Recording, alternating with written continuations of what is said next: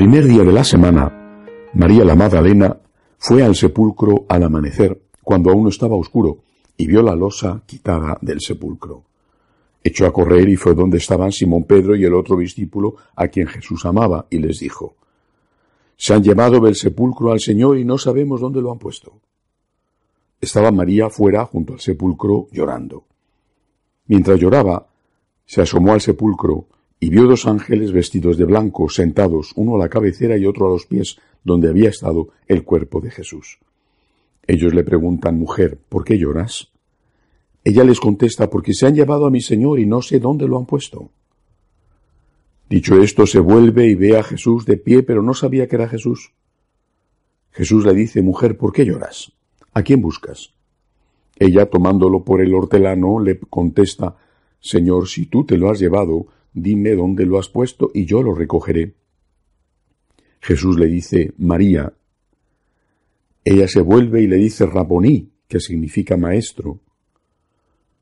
Jesús le dice, No me retengas, que todavía no he subido al Padre, pero anda, ve a mis hermanos y diles, Subo al Padre mío y Padre vuestro, al Dios mío y Dios vuestro. María la Magdalena fue y anunció a los discípulos, He visto al Señor, y ha dicho esto. Palabra del Señor. María Magdalena es, cuya fiesta celebramos hoy, es una figura que tuvo una gran importancia durante mucho tiempo en la Iglesia, aunque hoy haya decaído seguramente no solo porque eh, los santos también tienen sus modas, aunque, eh, aunque siempre están en el cielo intercediendo por nosotros, sino porque en este momento de la historia aquello que enseña María Magdalena no está en absoluto de moda. María Magdalena era una pecadora. Que ahora los eh, exegetas dicen que quizá no era una prostituta. Bueno, era una pecadora, una mujer que no obraba bien. Jesús se acercó a ella con misericordia, la quiso, no desde un punto de vista eh, sexual, sino de un punto de vista afectuoso, de hermano a hermana o de incluso de padre a hija. La quiso como quiso a Lázaro, como quiso a Marta, como quiso a San Juan, como quiso a San Pedro. Ella se sintió querida por Jesús, pero querida tal y como ella era. Jesús no tenía, no sentía y no expresaba desprecio hacia la pecadora quería a la pecadora, pero no quería el pecado de la pecadora. Esa es la verdadera misericordia del Señor. Yo te quiero a ti, pero no quiero que sigas siendo un pecador. Pero te quiero a ti aunque seas un pecador. Ahora bien, ¿por qué te quiero? Porque te quiero de verdad. Quiero que dejes de ser un pecador, porque ser un pecador no solamente hace daño a Dios o hace daño al prójimo, sino que te hace daño a ti en esta vida y te cierra la puerta de la vida eterna. Cuando la Magdalena se dio cuenta y fue consciente de cómo era el amor de Jesús, se convirtió en un auténtico modelo de agradecimiento.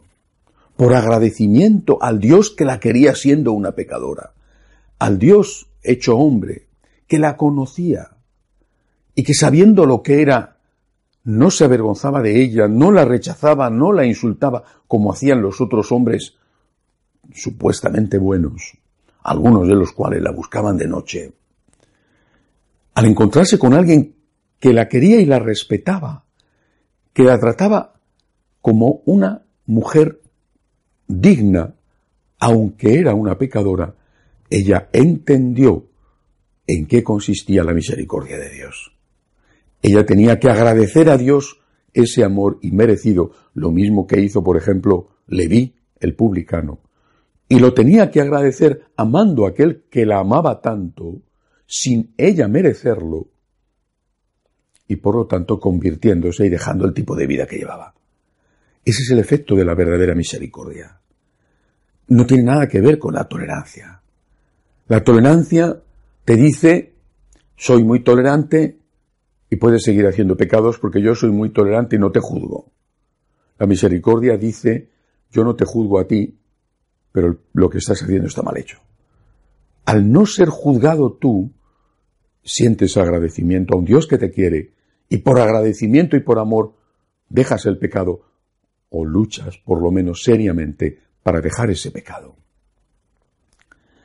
Creo que esta es la historia verdadera de la Madalena, una persona agradecida que se siente amada por Jesús siendo una pecadora y que inmediatamente cambia de vida para demostrar ese agradecimiento con obras al Dios que tanto la ama. Pero ¿qué obras fueron las que hizo la Magdalena? Dos, al menos. La primera, la conversión. Quitar de la mirada del Señor al que amaba aquello que le ofendía. Cambiar, convertirse, dejar el pecado. Jesucristo no le dijo, como tampoco dijo aquella mujer sorprendida en adulterio, no le dijo, sigue pecando, como te quiero mucho, sigue pecando. Le dijo, anda y no peques más. Y ella, Madalena, lo hizo. Segunda obra de agradecimiento, evangelizar. Por eso a ella fue a la primera a la que se le apareció el Señor, también porque era la primera que estaba allí, por amor, porque le quería a Jesús de verdad. Y a ella le da el encargo de ir a anunciar al propio San Pedro que Cristo, que Él, el Señor, había resucitado. Evangelizar. Llevar a todos el mensaje de que Dios existe, de que Dios está vivo, de que Dios es amor, de que Dios es la misericordia infinita y de que Dios nos llama a convertirnos de nuestros pecados para llevar una vida digna de auténticos hijos de Dios en la tierra y poder entrar un día por la misericordia divina en el cielo. Evangelizar. Podía haber sido otra cosa lo que Magdalena hiciera. No sé, poner un centro para recuperar mujeres eh, de la prostitución, que es una cosa extraordinaria y religiosas que se dedican a eso.